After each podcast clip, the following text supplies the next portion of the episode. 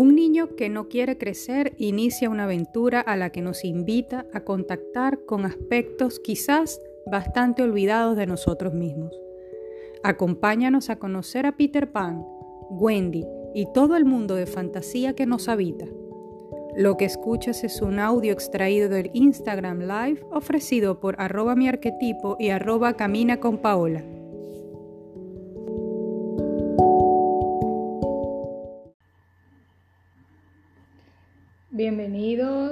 Bienvenidas todas a este live que esperaba con mucha ansia, porque me encanta este cuento, me encanta este tema.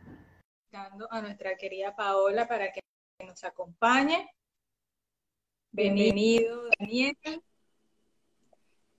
Hola, querida. Hola, mi Barbarita, ¿cómo estás tú? Estás muy guapa hoy. Ah, pues muchas gracias. de correr, puedo correr para llegar a tiempo. Un saludo, un beso. Yo Bienvenidos a los que nos acompañan, bienvenidos los hermeneutas que estarán por conectarse, las personas que nos visitan por primera vez, bienvenidos todos. Querida Rebeca. Sí, aquí está Rebe. Gracias a ti, Barbarita, por estar una vez más aquí con nosotros y, hacer este espacio, eh, este espacio que a todos nos, nos, reconecta con la fantasía, como decíamos la vez pasada, y nos desconecta del día a día, ¿no? Nos saca un poquito de la rutina. Hoy vamos a hablar de un cuento maravilloso. Nos hace ir a nunca jamás. Exacto. Nunca mejor dicho. Al nunca jamás. Te cuento, Bárbara, te cuento que yo no he visto la película de Peter Pan. Hoy, o sea, lo que he escuchado de Peter Pan es lo que las personas dicen. Hoy tomé como 40 minutos, una película corta, pero creo que muy vieja, como del 53, creo que fue una de las primeras versiones de Peter Pan, y lo medio vi estuve leyendo, pero de verdad, Peter Pan siempre ha sido, aunque tengo algo de Peter Pan, siempre ha sido como la película que no he terminado de ver, ¿no? Pero... Por algo es. Por algo es. posiblemente, posiblemente. Bueno, pero entonces no, no, no nos cuentas un cuento hoy. Sí, yo se los cuento, yo se los cuento a ciegas, a ciegas por lo menos del, conocimiento del cuerpo, quizás eh, consciente o inconsciente desde mi propio colectivo, ¿no? Pero ahí está. Bueno, se los cuento y vamos a hablar de Peter Pan. Eh, en la película vi que quien contaba la historia era la mamá, pero veo en algunas partes del cuento que dice que era Wendy, ¿no? Pero es la mamá. Eh, entonces empezamos con estas tres, eh, la madre que tiene estos tres hijos, que era Wendy, Michael y John, eh, que vivían en las afueras de Londres. Wendy era la mayor, me identifiqué un poco con la mayor y con esos mandatos sociales, yo soy la mayor de mi casa, y me identifiqué un poco con, con esa Wendy que tenía que seguir el parámetro, ¿no? Entonces la mayor que había contagiado a sus hermanitos su admiración por Peter Pan y las historias que su mamá le contaba. Y todas, estas, todas las noches la, la, la madre se sentaba junto a sus hijos a contarles las aventuras de Peter Pan. Una noche ya cuando casi se dormían, vieron una lucecita moverse por la habitación y vieron que era Campanita, el hada que acompañaba siempre a Peter Pan. Y el mismísimo Peter Pan estaba presente. Este les propuso viajar con él y con Campanita al país de nunca jamás, donde vivían los niños perdidos. Campanita los ayudará, basta con que les eche un, poco de polvo mágico para que puedan volar. Cuando ellos se encontraban cerca del país de nunca jamás, Peter les señaló el barco del capitán Garfio. Tengan mucho cuidado con él, les dijo. Hace tiempo un cocodrilo le devoró la mano y se tragó hasta el reloj. Aquí dice como que fue el cocodrilo, pero eh, en la película el capitán Garfio dice que fue el mismo Peter Pan, ¿no? Que le, que le cortó la mano. Eh, y entonces le dice como que qué nervioso se pone Garfio cuando oye un tic-tac. Hay otra parte que no la vi en la película, que eran los celos de Campanita, pero cuando lo leo en los cuentos sí habla un poco de esta Campanita que se siente celosa ante la presencia de Wendy, otra, otra mujer, eh, y de, la, de las atenciones que Peter Pan tenía con ella, ¿no? Entonces, adelantándose un poco al, país de nunca jamás, le pide a los niños que eh, disparen una flecha al ver que el gran pájaro, un gran pájaro, se acercaba con Peter Pan. Entonces, bueno, vi que en la película le, los niños disparan esta flecha que... Eh, por suerte como que no fue, no fue tan, tan fuerte o no, no penetró en, en, Wendy y esta de alguna manera se recupera inmediatamente cuando tratan de, de, de socorrerla.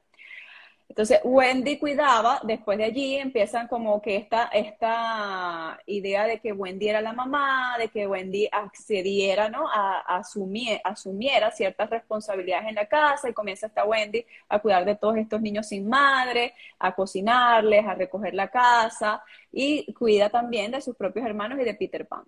Entonces, eh, en estas instrucciones, estas, estas personas y los niños siempre procuraban no tropezarse con los terribles piratas, pero estos que ya habían tenido eh, noticias de su llegada al país, de nunca jamás organizaron una emboscada y se llevaron prisionero a Wendy, a Michael y a John.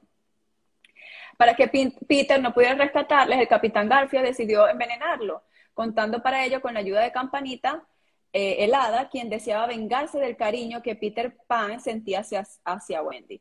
Garfield aprovechó el momento que Peter Pan eh, se había dormido para verter en su vaso unas gotas de un poderísimo veneno. Cuando Peter Pan se despertó y se disponía a beber el agua, Campanita arrepentida de lo que había hecho, se lanzó contra el vaso, aunque no pudo evitar que le salpicaran unas cuantas gotas del veneno, una cantidad suficiente para matar a un ser tan diminuto como ella. Una sola cosa podía salvarla, que todos los niños volvieran a creer en las hadas y en el poder de la fantasía, y así fue como gracias a los niños Campanita se salvó.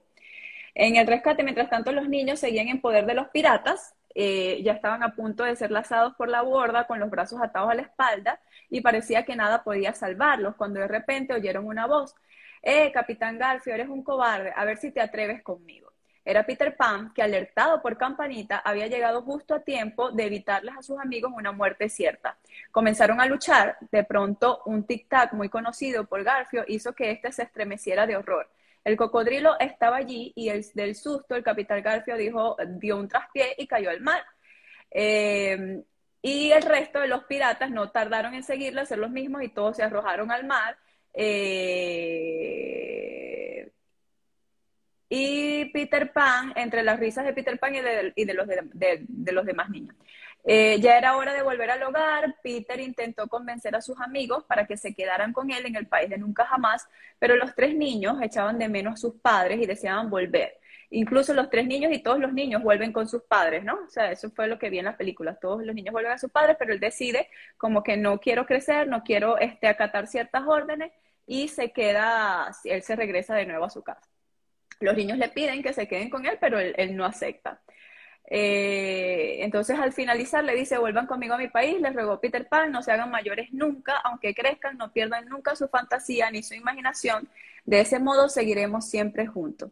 Prometido, gritaron los niños mientras eh, agitaban sus manos despidiéndose de Peter Pan. No sé si me faltó algo, mira que este cuento. Bueno, eh, es un cuento que como como conversaba con Paola hace un, ratito atrás, merece una clase entera. Mm. O sea, es un cuento que está cargado de simbolismo, está, cargado de, está cargado de arquetipos, sin duda, y es por eso que es un cuento que, que cala, que cala dentro de muchos de nosotros. Mucha gente, le, este cuento específico y, y, su heredero, que es el principito, termina siendo una de las obras literarias de ah. cuentos infantiles más grandes, porque de alguna manera conecta con lo colectivo, ¿no? Entonces, claro, es súper interesante, es, es, tan rico que no sé ni siquiera por dónde empezar. Es lo mismo que pasa con Pinocho. Pero bueno, vamos por parte. Yo creo que uno de los elementos más interesantes de este cuento es la división, como siempre hacemos hermeneutas, de los elementos masculinos y los personajes femeninos. Vamos a empezar a hablar de los personajes masculinos, empezando por el protagonista de nuestra historia, que es Peter Pan, ¿no? A ver, Peter Pan es un niño que no quiere crecer. O sea, es un niño que decide no crecer. Es un rechazo a la responsabilidad de crecer. A ver, hay diferentes versiones de por qué Peter Pan no quiere crecer. ¿sí? Hay unas versiones que hablan de que tiene que ver con un tema con la madre, otros que tiene que ver con el tema de la adultez como tal, de los compromisos, de una cantidad de factores. Vamos a enfocarnos en, este, en lo que nos ocupa, a su decisión de no crecer para no ser adulto, adulto con todo lo que eso implica. ¿Sí? Entonces, claro, creo un mundo de fantasía en el cual yo vivo, habito, que es precisamente nunca jamás. Entonces, claro, vamos a empezar por definir a Peter Pan como un, personaje claramente arquetípico, claramente arquetípico, tanto así que se llama Pan. Pan es el hijo de Hermes, es Pan el fauno, el sátiro, el que persiguió a Siringa para, agarrarla, para secuestrarla. Y gracias a que los dioses dieron, eh, ayudaron a Siringa y la convirtieron en bambú, eh, es que Pan logra hacer esta flauta de bambú que lo caracteriza, ¿saben? Este fauno con los cuernos y tal que va, canta, que va tocando con una, con una pequeña flauta hecha de, de o de bambú. Entonces, claro, esta, esta siringa viene de ahí. Y recordarán ustedes que Peter Pan tiene también uno. Mm. Tiene las orejas puntiagudas mm. y en sus versiones más antiguas era un fauno. Ahora, ¿quién es Pan si no eh, el dios del pánico? Es el dios del, bueno, a ver, esto, esto ya es un poco satanizando el, el, cuento, pero Pan era, era, iba en el séquito de Dioniso, y estamos hablando de la desmesura, del gozo, del no límite, del placer, de lo prohibido, de toda una cantidad de cosas que están involucradas directamente con Pan. De hecho, Pan era eh, violador de ninfa. Mm. Entonces, claro, viéndolo desde este punto de vista, un punto de vista ya directo con el cuento, evidentemente, este no es, no es la naturaleza de Peter Pan. O, o, sí, o sí en lo que tiene que ver con esa, ese querer vivir la fiesta, la alegría, la música, la vida, el divertirse, el estar permanentemente jugando, el no comprometerse, como es Dioniso y todo su séquito en sus aspectos más sombríos. Entonces, cuando empezamos por aquí, ya podemos darnos cuenta de la naturaleza arquetípica de Peter Pan, como Pan, el dios del pánico. ¿Sí? No, y lo dices y lo dices y, allí me pregunto ¿qué, qué, tan Peter Pan somos cada uno de nosotros o qué tanto vive Peter Pan en cada uno de nosotros. Yo creo que a veces también hemos asumido ciertas responsabilidades de adulto muchas veces sin estar consciente de lo que es. Pero si en el fondo no, nos ponemos a pensar eh, lo que requiere cada cosa que, que estamos haciendo o que debemos hacer como adultos, cualquiera tendría este pánico o cualquiera tendría este miedo, ¿no? O sea, hay situaciones en la vida a lo mejor en las que nos hemos ido involucrando sin estar conscientes de muchas cosas. Pero si, si yo echo para atrás y empiezo a rebobinar todo lo que ha pasado o todo lo que he tenido que hacer o lo que debía haber hecho, probablemente me va a entrar un pánico el ser papá, el asumir ciertas responsabilidades, el ser el adulto de la casa, el hacerme cargo de mis padres después de la vejez. Sí, eh, esas serían las sombras. Exacto, exacto, pero siento que de alguna manera todo es, de, de alguna manera ese Peter Pan está presente en cada uno de nosotros, tal vez en unos más intensificados que otros, pero está presente o, o, ciertamente hemos asumido ciertas cosas sin pensarlo y ya. Pero si me pongo a rebobinar, pues de pronto, claro, sale mi Peter Pan y mi miedo a...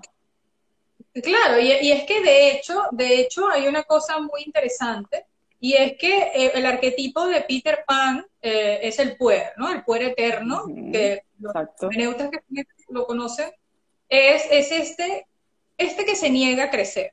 Es, es, es, este que en sus sombras nos habita y nos hace no asumir compromisos, no creer responsabilidades, vivir no acorde a nuestra edad, podemos verlo eh, presente en muchas de las crisis existenciales de cambios de década, donde vemos personas que están estancadas en el adolescente eterno, en ese adolescente que no quiere que no quiere crecer y esta persona puede tener 60 años y comportarse como un jovencito de 16. Y esto no es solo en los hombres, en las mujeres también ocurre, y es el arquetipo de la abuela, abuela eterna, ¿sí? Que es lo que ocurría con eh, Perséfona y Demeter. Si recordamos este mito, que tiene bastante paralelismo con Peter Pan, hasta desde cierto punto de vista, podemos darnos cuenta que la, que, la Coré está de mano de su madre, de Demeter, y ella no la deja crecer. Es un poco lo que hace Campanita.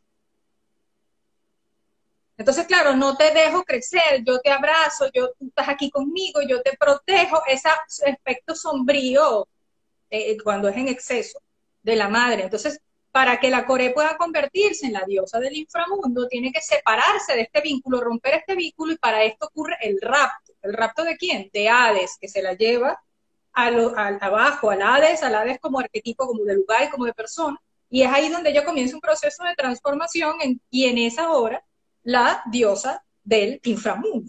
Entonces, claro, aquí podemos ver una separación o los dos aspectos, el aspecto de la Corea, que tiene que ver con esta, esta niña que no quiere crecer, y el aspecto de la mujer que ya ha decidido hacer ese cambio. Hay personas que se quedan en la Corea. O sea, hay personas que se quedan allí, que no hacen, que no, no van al inframundo. Con el inframundo me refiero al viaje interno dentro de ti, a tu propio inframundo, a tus aspectos, a tus aspectos internos y a, y a conseguir aquello que necesita ser integrado para poder madurar y poder crecer. Hay personas que eligen no hacer eso. Entonces podemos ver mujeres adultas que compiten con sus hijas adolescentes en quién es más cool, quién es más joven, quién es mujeres y hombres que, que, no quieren, no quieren eh, estar acordes con su edad, por ejemplo, esto desde un punto de vista bastante efímero, pero también desde un punto de vista más, más, más interno, esa, esa, ese, ese no, no termino nada de lo que empiezo, ese me emociono por muchas cosas y no termino nada, eh, ese todos los días tengo una idea nueva pero no la ejecuto, entonces con eso van pasando el tiempo y no termino de crecer, es, a eso lo que me refiero cuando hablamos del poder. Peter Pan es eso. Peter Pan es la personificación de este aspecto que no quiere crecer, no, no está decidido a no crecer. Y para eso tiene, tiene, para que este niño pueda existir, tiene que haber un mundo para poder, para poder vivir. Y es cuando nace Neverland o nunca jamás, nunca jamás, donde este niño vive, vive rodeado de qué? de fantasía, de sirenas, de indios, de vaqueros, de, hadas, de, de, piratas, de, eterno, una, una, una cada uno de estos elementos son aspectos no integrados. O sea, esto existe, esto existe porque necesitamos que exista. Y yo creo que el gran mensaje de este cuento es precisamente que podamos entender que ese aspecto de nosotros no es en extremo ni es absolutamente negativo el puer o el loco del tarot, la baraja número cero o nuestro Peter Pan interno, es quien nos ayuda a ser creativos, nos ayuda a divertirnos, a probar cosas nuevas, a ser curiosos, a salir de la zona de confort, conocer cosas diferentes. Es ese aspecto de nosotros, es este Peter Pan. El problema es cuando se asume como único como único arquetipo dentro de nuestra mente y eh, se apodera y no nos, deja, no nos deja crecer, no nos deja formar parte de un mundo donde también él puede cohabitar. Mm. Y te pregunto, Barbarita, aquí entonces pudiéramos incluir la, las crisis de los 40, por ejemplo, ese, ese, esa crisis de no querer crecer, o es algo que es continuo, que no quiero crecer y no me quiero eh, Em, responsabilizar por nada, o es algo que puede, bueno, puede que a lo mejor no lo haya tenido consciente, ¿no? Y en cierto momento me doy cuenta que no quiero asumir responsabilidades, que me quiero salir de esta relación que tengo, que quiero renunciar al trabajo en el que he estado mucho tiempo. O sea, aquí puedo incluir también esa crisis de los, de los 40, de los 50, que a veces nos pasa a muchas personas, no nada más hombres. Claro, porque es lo reprimido. Okay. O sea, el proceso de adultez hace que reprimas, es que no me gusta hablar de niño interior, pero claro. me voy vamos, a usarlo como una analogía, ¿sí? O sea, ese niño interior que queda reprimido porque tienes que ser adulto, o sea, la circunstancia exige. Te obligaron, a, te obligaron a crecer antes de tiempo, te obligaron a asumir. Que o no, o en, su momento, Paola, o en su momento, solo que no tienes que ser solo adulto. O sea, si tú abres el espacio para tu cuerpo, o sea, tú abres el, espacio para, para, este aspecto de ti, que, que, que, que cambia, que es creativo, que es divertido, que, ¿sabes? No, no ocurre esta crisis como tal. El contrario al cuero, la polaridad opuesta es el Cenex, que es el arquetipo del sabio. la, polaridad. Entonces tenemos el sabio, rígido, que le cuesta cambiar de opinión, que las cosas siempre se hacen de esta manera, estricto, by the book, las normas, y tenemos el otro lado, yo quiero cambiar, yo quiero, no quiero hacer lo mismo, yo me revelo a la autoridad, todo me da fastidio, me aburro con facilidad, ¿sabes? Entonces tenemos estas dos polaridades. la idea no es pasar de una a otra en cada época del ciclo vital. La idea es vamos a reconocer e integrar estos aspectos lo más que podamos para que, para que no ocurran precisamente estas explosiones de lo reprimido. Claro, lo que pasa es que a veces creo que también es algo muy inconsciente, o sea, a veces no tengo ni siquiera el conocimiento de que eso está reprimido en mí o no tuve la oportunidad de experimentar o vivenciar ciertas, ciertas experiencias. Entonces, ¿sabes? No sé que eso quedó reprimido, no sé que a lo mejor no viví esa etapa o, o bueno, como estábamos hablando ahorita, si, si fui, si, si fui el, el, el, mayor de la casa, el que tuve que cuidar a todos mis hermanos. Y hoy que tengo 40 y que vivo en un país nuevo y que me puedo sostener económicamente, quiero hacer lo que me, lo que me provoca hacer, entonces, de alguna manera, claro, yo, yo me siento más contento, me siento más feliz con esta faceta, pero es porque no, no tengo conciencia de que toda mi vida fue reprimida o de que toda mi vida lo reprimí, lo escondí, no tuve conciencia de esto. Y hoy, hoy me acerco a, a este punto, pero pero desde, desde ese otro polo que tú estás diciendo que a lo mejor también se olvida de otras facetas que son necesarias. Por ejemplo, eh, si tengo un hijo, pues eh, poder hacerme cargo de mi hijo, poder hacerme cargo de, ciertas responsabilidades en mi trabajo, en mi vida, en mi día a día. O sea, y, y, sí, entonces ahorita comprendemos como la importancia de estos dos personajes eh, y el equilibrio de estos dos, porque claro, el, no me puedo quedar siempre en la responsabilidad, pero tampoco me puedo quedar siempre en el festejo, ¿no? Y cómo de alguna manera yo puedo equilibrar esto, pero una vez que soy consciente, porque probablemente, bueno, puede que, no sé ni que esto existe. Exacto, bueno, y es precisamente para esto que los cuentos de han sido escritos. Exacto. Eh, han sido escritos pero no hemos tenido tampoco esa posibilidad de accesar a ellos como lo hacemos quizás en este espacio. Y fíjate que yo te escucho, a veces me pierdo escuchándote porque realmente vemos el, el cuento, posiblemente inconscientemente estemos procesando algo, pero tal vez no lo llevamos a la conciencia hasta que pasa o, estoy en, vivencia de algo como esto, pero muchas veces no le damos cuántas cosas se han escuchado de los cuentos que no son lo, como debería ser procesado. Entonces, creo que esta es una oportunidad bien e, excelente de, poder aprender también a través de lo que de lo que está allí a simple y que a simple vista no podemos detectar, sino poder ir un poco más allá y encontrar realmente cuál es el mensaje y no siempre estamos abiertos a eso. No Correcto. esta posibilidad. Completamente de acuerdo contigo. Eh, otro, otro aspecto interesante del cuento, y creo que es uno de, para mí, más simbólico de todos, es cuando Peter Pan pierde su sombra. Mm. O sea, la razón por la que Peter Pan entra a la habitación de, de, de Wendy y de los niños es porque él está buscando su sombra que se le ha perdido. ¿Qué, tan, qué, qué más simbólico puede ser esto?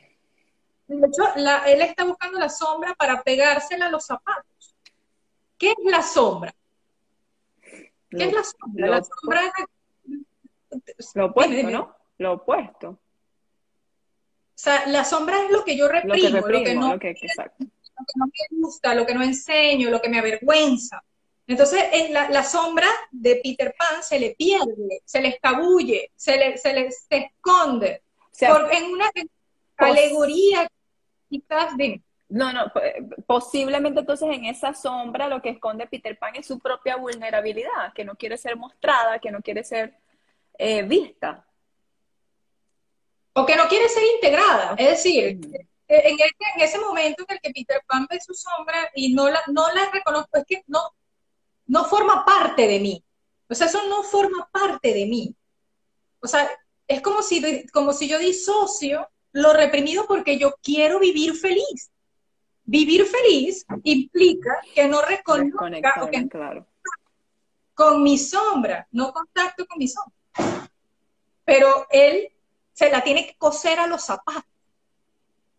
en un intento, creo yo, por allá, en algún viso de conciencia, de entendimiento de que la sombra forma parte del mismo. Sin embargo, la sombra parece tener vida propia, como realmente, como es, como, lo, como pasa realmente. Entonces, ella es como que no, no quiere formar parte de, esta, de, esta, de esta dupla, ¿no? De esta, de esta persona y de esta sombra. La persona es una cosa y la sombra es el opuesto. Entonces, estoy tan identificado con la persona que la sombra no tiene cabida. Entonces yo prefiero no reconocer aquello que no, no, no forma parte de quien yo quiero, de, lo que yo quiero enseñarte, de lo que yo quiero ser. Un poco lo que hablamos con Dr. Jekyll y Mr. Hyde.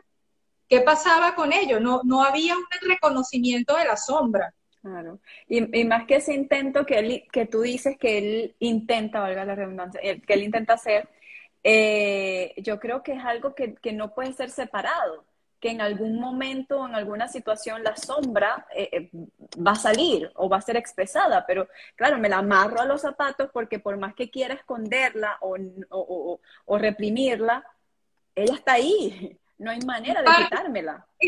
Es, parte de mí, es parte de mí, es mi, eh, forma parte de mi identidad. Es, el problema con, con, Peter Pan es que no acepta, no se acepta a sí mismo.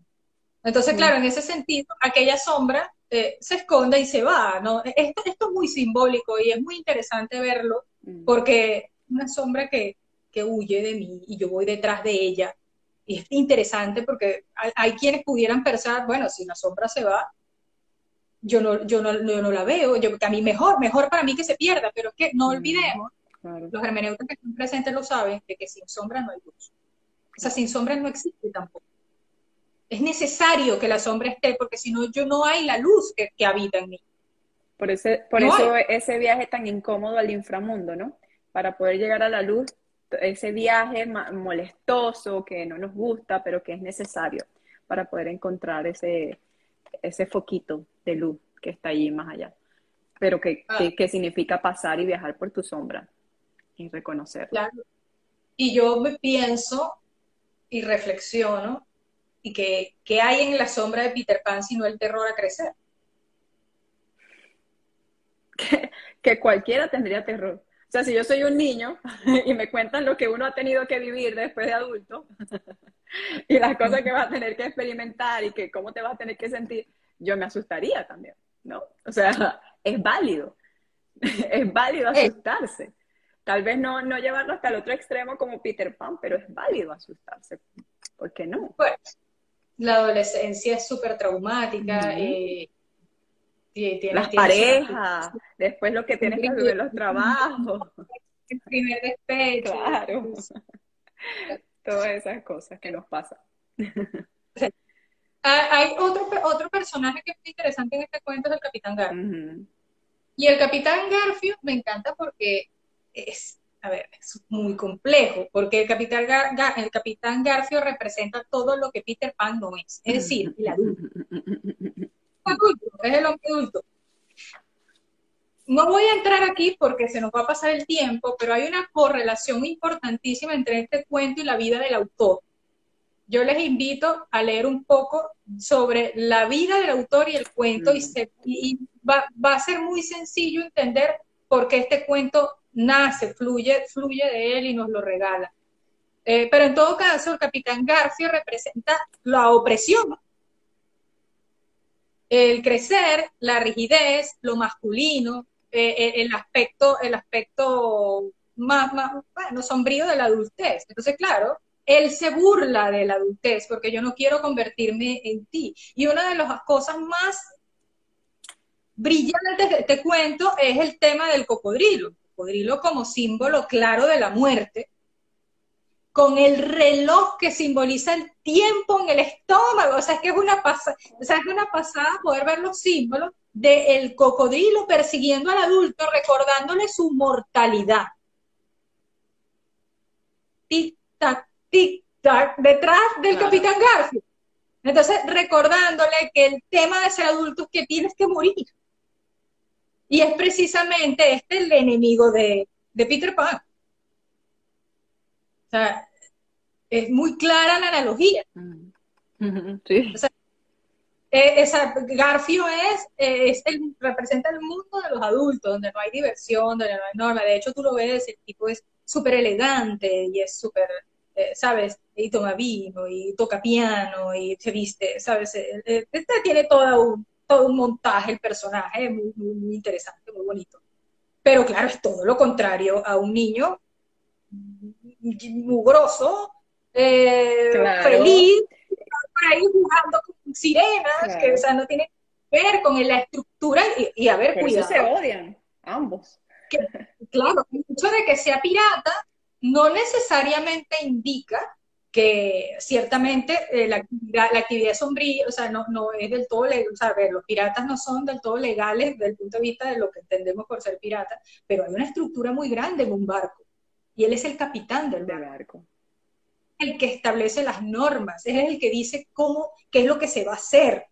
Él es el que dice qué se va a comer. Entonces, claro, eso es ser adulto. Y Peter Pan cuando ve todo esto dice, no, pero claro, como él, como, como, como arquetipo del puer, del niño divino, del tirano, de, de, de todo lo que todo lo que de Dioniso, de todo lo que simboliza este pequeño reyesito malcriado del trickster. Lo que está buscando precisamente es burlarse, es, es, es provocarlo. ¿Sabe? No hay una lucha real ahí. No hay una lucha real. Es todo, es todo un, tinglado de ir y venir, de te pongo una trampa y tú caes. O sea, no hay una verdadera maldad mm. en, en, él. O sea, es todo un, te volteas y te empujo y te caes en el agua y me río de ti, ¿sabes? Porque es un niño. porque es un es un niño, pero cuando tú ves a Garfio, Garfio sí tiene la intención. De hecho, amarra a los niños y los va a tirar por, el, por, por la borda del, del, barco para que se caigan y se, y se ahoguen o se los come el codrilo, yo no sé. Pero, pero ahí, ahí tú ves la diferencia de la esencia de cada uno de los personajes y de lo que es la adultez y lo que es la niñez y por qué hay un encontronazo, porque hay, hay una fuerte eh, diferencia entre ellos tú eres todo lo que yo no quiero ser. Y Garfio, yo Garfio envidio lo que eres. Claro, porque... Porque yo, ¿sabes? Claro, o sea, yo y, tú. y me haces pensar un poco cuando hablas así de Garfio y de, y de y de Peter Pan me haces pensar un poco en estos hombres que tienen que asumir, ahorita cuando dijiste la estructura del barco, en estos hombres que tienen que asumir responsabilidades muy grandes en los trabajos y esos hombres encorbatados y con cierta seriedad y con ciertas eh, responsabilidades, que claro, cuando salen de allí lo que me quiero es quitar la corbata y hacer cualquier cosa. ¿No? Claro, porque me, me, debo mantener en papel o en este capitán por tanto tiempo que en algún momento extraño a mi niño, ¿no? Y ya me quiero quitar esto y quiero ir a una fiesta y quiero disfrutar, o no sé, eh, lo que se les ocurra. Pero eh, esta necesidad este, de, poder salir de este papel y también de disfrutar, ¿no? De, hacer contacto con ese, con ese pequeño Peter Pan interno, por no decir niño. Sí, es correcto. Entonces, claro,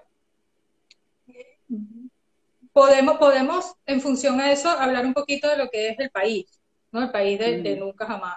Como este, este sitio donde no hay responsabilidad, donde todo es diversión, donde todo es bonito, donde no hay, donde no hay reglas, donde no hay preocupaciones, donde todo es un juego.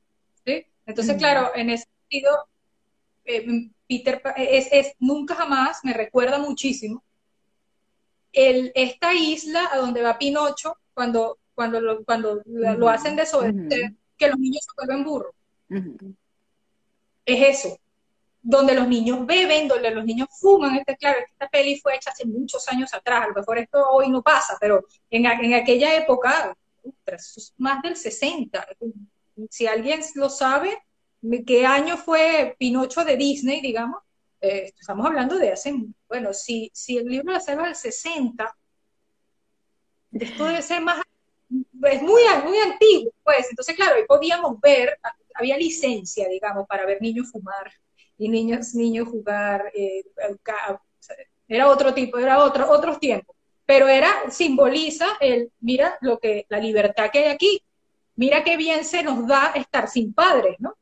Entonces es lo mismo que pasa con Nunca Jamás. Mira qué, bien vivimos sin ser padre. Sin embargo, y lo, lo que es más interesante es que independientemente de eso, de lo bien que se vive sin padres en nunca jamás, Peter Pan está buscando una madre desesperadamente. Gracias, Stark, en 1940. Pinocho.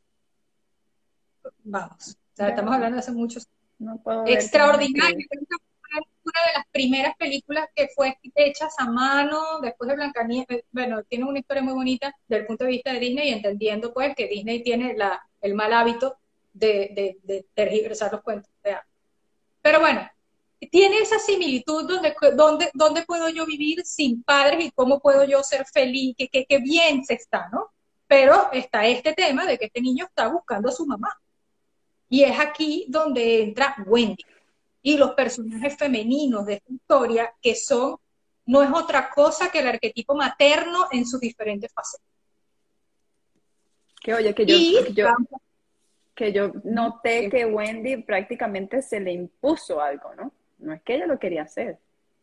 No, no, no, ella, ella fue, ella le nace de manera natural el cuidar, el proteger, él ven acá y te canta una canción y te acuesta y acuesta a todos los hermanitos.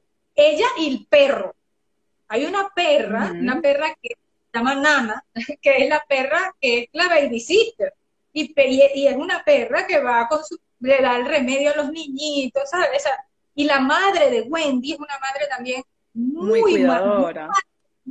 son muy, muy cuidadoras. Entonces, claro, cuando Peter Pan llega y ve a Wendy, a pesar de, que la gente piensa que puede haber un vínculo romántico ahí, ahí lo que hay es una necesidad de mamá. De hecho, le dice, oye, yo te llevo para que nos cuentes un cuento. O sea, yo te necesito para que tú vayas a nunca jamás a contarnos cuentos para dormir.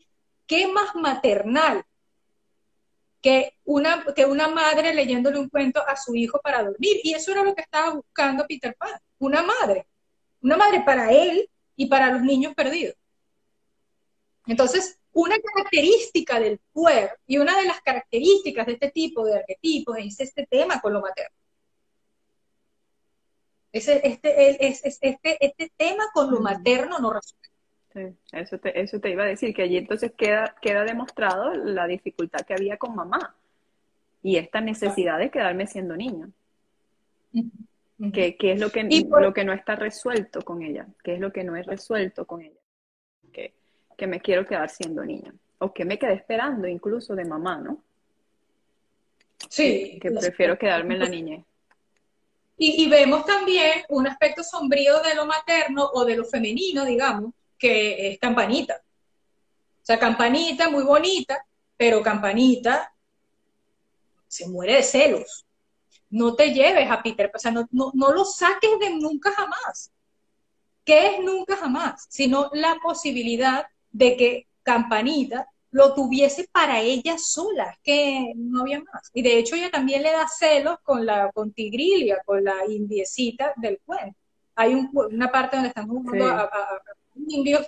Entonces, todas las mujeres que se le acercaban a Peter, para ella era un conflicto. De hecho, fue capaz de envenenar, o sea, eh, si lo vemos... Quiso, exacto, quiso envenenar a, Sí, sí, si lo sacamos del contexto de cuentos de hadas y lo ponemos en el contexto de una novela cualquiera, pues es un personaje horrible.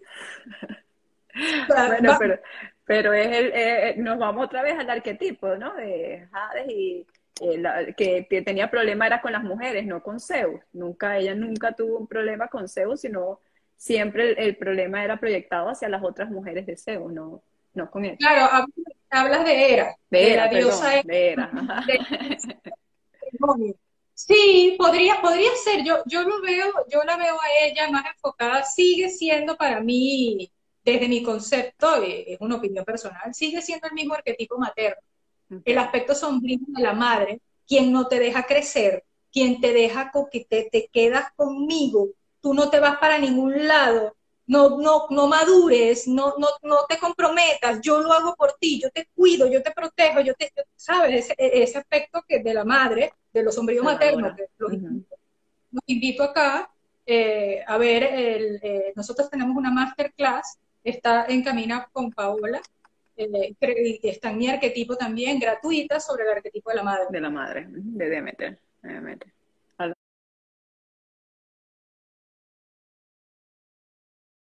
Hablamos de Demeter.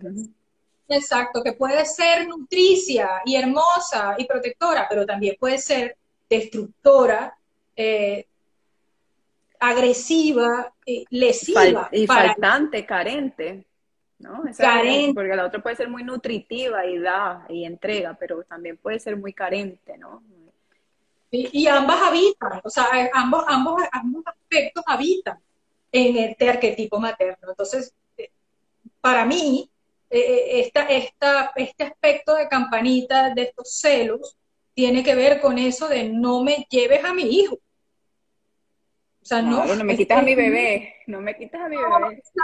Esto es mío. Entonces, claro, eh, aquí podemos ver estos dos, estos dos aspectos de, lo femenino, todo lo femenino que hay en Peter Pan está relacionado directamente con, eso, la madre. Con y paradójicamente por ella podían volar. Ciertamente, eh, como hada, ella tenía el polvo mágico, a pesar de que Peter Pan les decía, piensa en algo encantador, ¿sabes? Piensa en algo muy bonito y con solo eso podrás volar. Como buen arquetipo del trickster, del bromista, era mentira. Necesitaban el polvo de hadas, se la cogían por las, por las alitas y la sacudían y salía el polvo de hadas, que es lo que realmente los hacía volar. ¿Volar a qué? Volar es separar los pies del piso, es ir a es fantasear, es viajar a este mundo nuestro nunca jamás. O sea, ¿cómo es tú nunca jamás? O sea, ¿cómo, cómo es ese mundo al cual tú vas cuando quieres desconectar? Todos tenemos uno. Todos tenemos uno. Y el polvo de estrella, el polvo de hadas, también lo tenemos. Para unos es algo más, más físico, alcohol, para otros puede ser algo más etéreo, algo más, más, sublime, algo como la meditación, o simplemente una imaginación activa, el soñar, el imaginarnos, ya eso que me desconecta y me lleva a ese mundo donde todo puede pasar, donde hay sirenas, donde hay hadas, donde hay piratas, donde está Peter Pan. Y está bien estar ahí. Está bien estar ahí. Pero hay que volver. ¿Qué es lo que pasa al final de este cuento cuando Wendy dice, no, yo sí quiero crecer o sea, yo no, yo no puedo estar aquí todo el tiempo. Eh, eh, es un dejo de, de, hartazgo, de cansancio. Yo no puedo vivir todo el tiempo. Y de alguna manera también dejo de vivir. O sea, cuando yo me quito ese, esa, ese, ese capitán de encima, cuando yo me quito ese Cenex de encima, de alguna manera también entonces estoy dejando de vivir, porque hay otras etapas que, que no me atrevo a explorar cuando me quedo desde el lado del niño, desde el lado del Peter Pan. ¿no? Hay otras etapas que no me atrevo a explorar. Por, por ejemplo, él, no sé, no sé, los otros niños querían ese, ese, ese, ese cuido de mamá, esa afectividad de, los padres, esa, esa, esa estabilidad de estar en un hogar.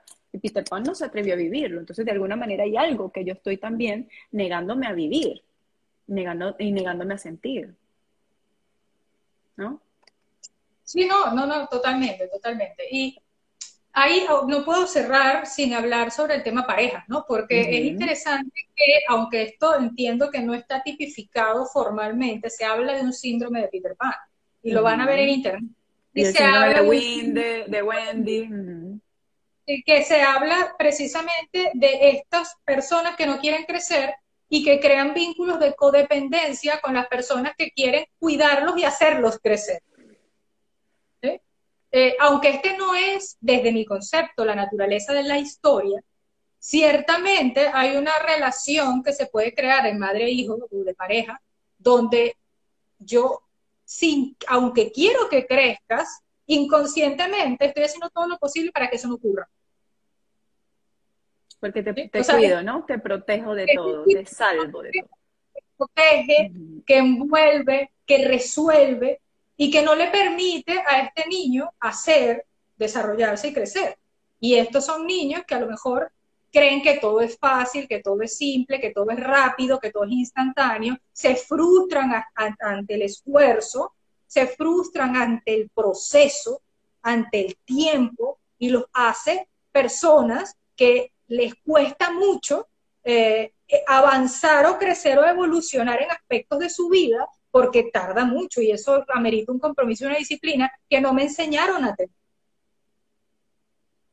Me hace acordar de la, generación cristal, ¿no? Que, que, hemos tenido tanto todo a la mano que a veces nos frustramos ante ciertas situaciones. Incluso como hemos estado acostumbrados a que las cosas se den inmediatamente, cuando no se nos dan, no respetamos el tiempo de los procesos y de los espacios, sino que queremos que las cosas estén allí eh, a nuestro alcance. lo, que, lo que queremos todo ya, y eso es un aspecto. Otra característica muy típica de los queer es la negación al riesgo, la fascinación por lo peligroso. Es decir, no soy capaz de ver que me puedo hacer daño, entonces eh, asumo riesgos innecesarios, por ejemplo. Entonces tú ves a una persona que dice, bueno, yo me voy a tirar en paracaídas y voy a hacer, me voy a tirar, pero no lo voy a abrir al minuto, no sé, estoy inventando porque no conozco. al minuto uno cuando vaya llegando al piso, sino a los 30 segundos. Exacto, exacto. Y esta persona muy probablemente atraiga, porque, porque es así, mujeres u hombres sobreprotectores y entonces, esto es lo que se conoce como el síndrome de Peter Pan y de Gwen. Claro. Y ahí va lo que tú siempre dices, esa proyección, esa necesidad. Como no me lo puedo dar a mí misma, pues lo busco desde afuera, ¿no? Lo busco en, lo externo, alguien que me cuide y me protege, porque yo soy incapaz de poner, de, de, de, poner mis propios límites para cuidarme y protegerme. Entonces, necesito una mujer o un hombre que lo haga por mí, porque si no... Claro, y aunque, aunque, yo no me esté tirando en paracaídas, yo vivo el adrenalinazo de, tirar, o sea, de, de, de, los nervios de que tú te estás tirando en paracaídas. Exacto, yo no, exacto. o sea, estás dando a mí. Entonces, claro, bueno, estos son vínculos de pareja que tienen que ver mucho con la proyección, con las sombras, y que eso lo podemos hablar en otro momento, pero de ahí viene todo este tema que sin duda, se, si, se, si se vuelve patología, puede ser una codependencia independientemente de la relación. Es decir, padres, hijos, parejas, quien sea, que, que, sin duda puede, puede traer muchísimo conflicto. Claro, y, y, al final me conecto con el otro desde eso que a mí me está faltando. O sea, es, es, algo prácticamente inevitable, ¿no? Poder hacer esto. Claro, a lo mejor hablando de la codependencia podemos estar hablando de algo un poco más complejo, entre comillas, porque yo siento que eso es parte del día a día, pero eh, realmente hacemos esa conexión con el otro a través de eso faltante y, que estoy inconsciente de, que, de que me está faltando y hago esa conexión inconsciente con el otro. Pero ahí está, ¿no? Y, se viven todas estas vivencias como Peter Pan, como, ok, me tiro yo del paracaídas y la otra sufre como si también se lanzara del paracaídas. Y eso es lo que yo interpreto como riesgo, como adrenalina, que tú. O sea, no la, no la me la das tú. Entonces, claro, eh, Julia dice, sí, por favor, hablen de eso. Bueno, eh, nosotros hemos hablado de cuentos que son de pareja. En la primera temporada hablamos de varios cuentos donde se tocan estos temas, pero bueno, igualmente podríamos mirar, hablar sobre este tema específico que podría ser la sombra en la pareja, si bien Pero ya fuera de, fuera de este Claro. Fuera De, los cuentos de hadas, pues, no, no, no, estoy, revisando mis notas a ver si me está faltando algo por decir. En este cuento, como les dije, hay demasiados símbolos. Cada uno de los... Campanita, Peter Pan, Son proyecciones. La creación per se de nunca jamás es toda una proyección. O sea, todo es un, todo, todo son necesidades del inconsciente. La presencia, el hecho de que sea una isla que sale del mar, rodeada del agua, de la inconsciencia, sea, que hayan barcos, que hayan sirenas, que todo, haya mucha, mucha presencia del agua, tiene que ver con el inconsciente. O sea, eh, todos los aspectos, en contraparte de ese Londres rígido, de, del reloj, de, ¿sabes? De, toda esa, de, bueno, de esa, esa opulencia y de esa, de claro. Claro, y que tú te imaginas si ellos, el personaje como tal, el autor del, del, del cuento, estaba eh, eh, eh, en, ese, en esa época bajo toda esa rigidez, claro, de alguna manera tenía que escaparse de allí, ¿no? O sea, de alguna manera tenía que desconectarse. Por eso es que la lectura tiene tanta fantasía, porque era necesario para, esa, para quienes estaban, lo vivían en esa época con tanta, con tanta, con tanta rigidez y con tanto mandato social. Necesitaba escaparme en algún momento de eso. Sí, y no, no quiero cerrar este espacio sin hablar sobre la importancia que habla el cuento de que los, los adultos no se acuerdan de Peter Pan, porque de alguna manera lo olvidan. Mm. Los adultos olvidan. Y es la analogía, es que este cuento se parece mucho al principito. Porque el principito, a diferencia de Peter Pan, sí hace proceso. Pero es un niño que vive solo en un planeta, se enamora de una rosa que le rompe el corazón. del principito hablaremos muy pronto, porque es uno de mis libros favoritos. De hecho, lo tengo, yo lo tengo en todas partes en mi casa. Eh, y, este, y este niño hace proceso. Eh, eh, Peter Pan no hace. O sea, Peter Pan elige no. Es lo que pasa con Dr. Jekyll y Mr. Hyde. Yo elijo. Prefiero suicidar. Claro. Prefiero morir antes de reconocer este aspecto sombrío. Peter Pan prefiere quedarse en nunca jamás antes de reconocer su aspecto sombrío, antes de aceptar el hecho de que tiene que crecer. Y ahí otra vez la invitación, otra vez la invitación a ese viaje eh, interno, a ese viaje de tus propias sombras, de tu inframundo, para poder entonces de alguna manera equilibrar ¿no? lo, que, lo que necesitas. Pero si, si no me atrevo a ver más allá o, a buscarme más allá, pues es imposible. Termino suicidándome como Dr. J, Dr. y Mr. Hyde o o dejando de vivir como Peter Pan. Es simbólico. O sea, no es que literalmente es un tema Claro, sí, simbólicamente se suicida, o sea, hablando del cuento, del cuento anterior. Sí, O sea, suicidarse es aniquilar un aspecto de mí. O sea, este aspecto lo, no lo reconozco, no lo quiero, no lo acepto y, y, y hace que el otro me posea. Gente que no cambia gente que se queda siendo queer hasta el día que se muere, poseído por el arquetipo, poseído por el arquetipo, y no hay más. Mm. Mujeres que mueren poseídas por el arquetipo del queer, o mujeres y hombres que mueren poseídos por el arquetipo del Cenex. Es decir, la contraparte, lo, viejo, lo, lo, que no se mueve, lo que, lo que, no, lo que no, tiene vida, lo que no cambia, lo que no varía, lo que no es curioso, lo que esto es así y va a ser así toda la vida, el mm. fastidio, el tedio, la lentitud. Todo lo contrario a lo que es eh, Peter. Y lo podemos ver en el tarot, en el loco y el, y el ermitaño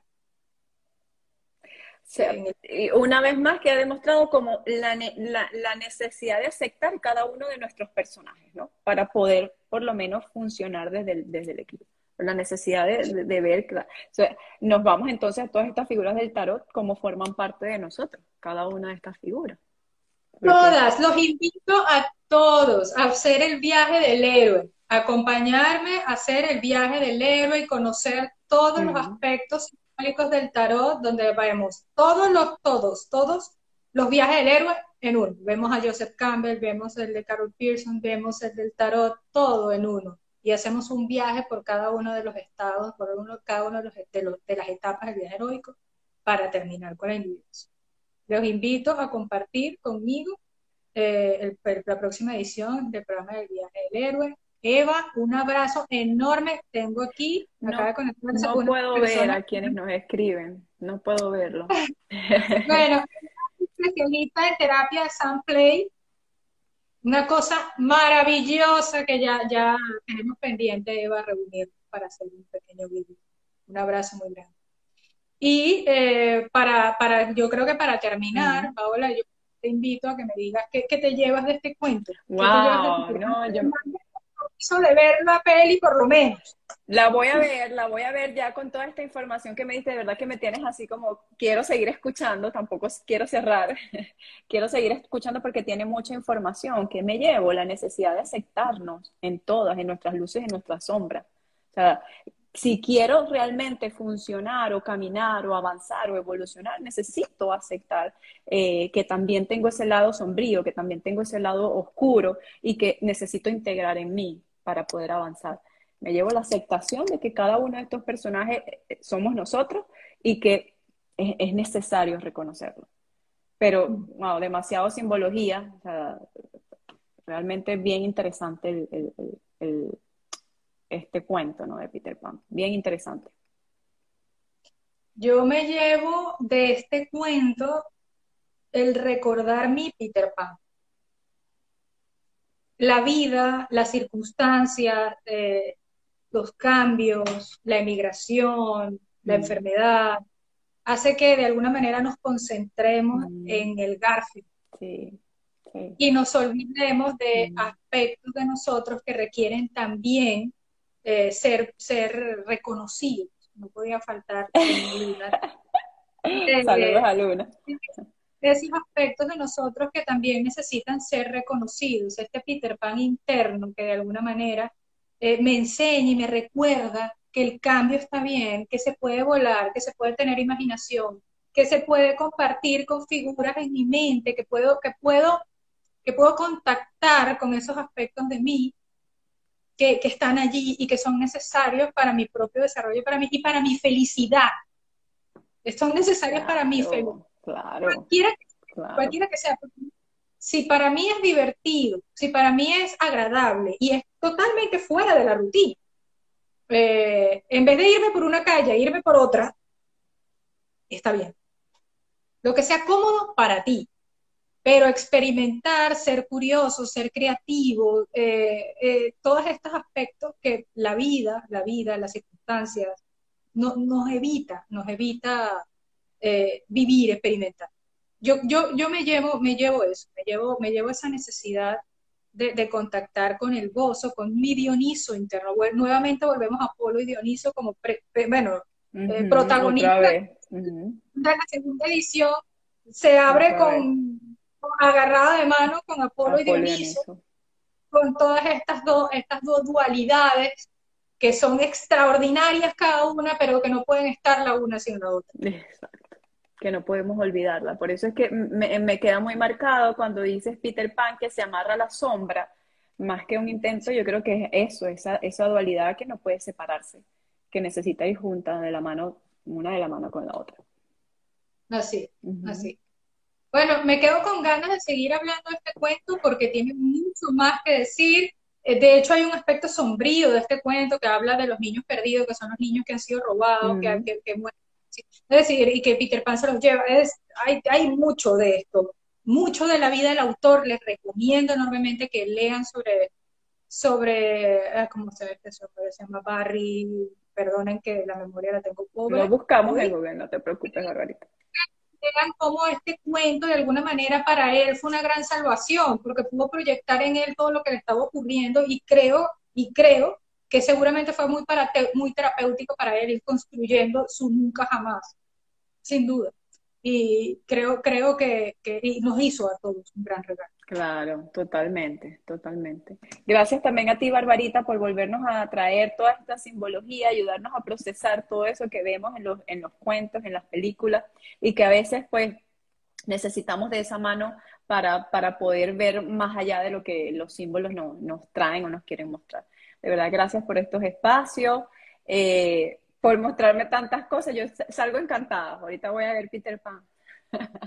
Antes de dormir me la veo. Gracias a todos también por acompañarnos, aunque no pude leerlos hoy. No, sé qué pasó en la tecnología, a veces falla. Y hoy me falló de mi lado porque no los pude leer, pero gracias también a todos los que nos acompañaron. Nos vemos el próximo miércoles con otro cuento. No, no sabemos cuál. Si, si tienen, si tienen alguno, pues escríbanos a Paola o a mí por privado. Eh, les recuerdo nuevamente próxima edición del Viaje del Héroe, próxima edición de Tarot Terapéutico con Ruth, próxima donde voy a traerme a Eva para que nos hable de Sam Play porque es una cosa espectacular. Eh, más con Paola y un beso a todos y seguimos con Gracias, mi barbarita. Nos vemos a todos. Saludos. Un abrazo. Bye.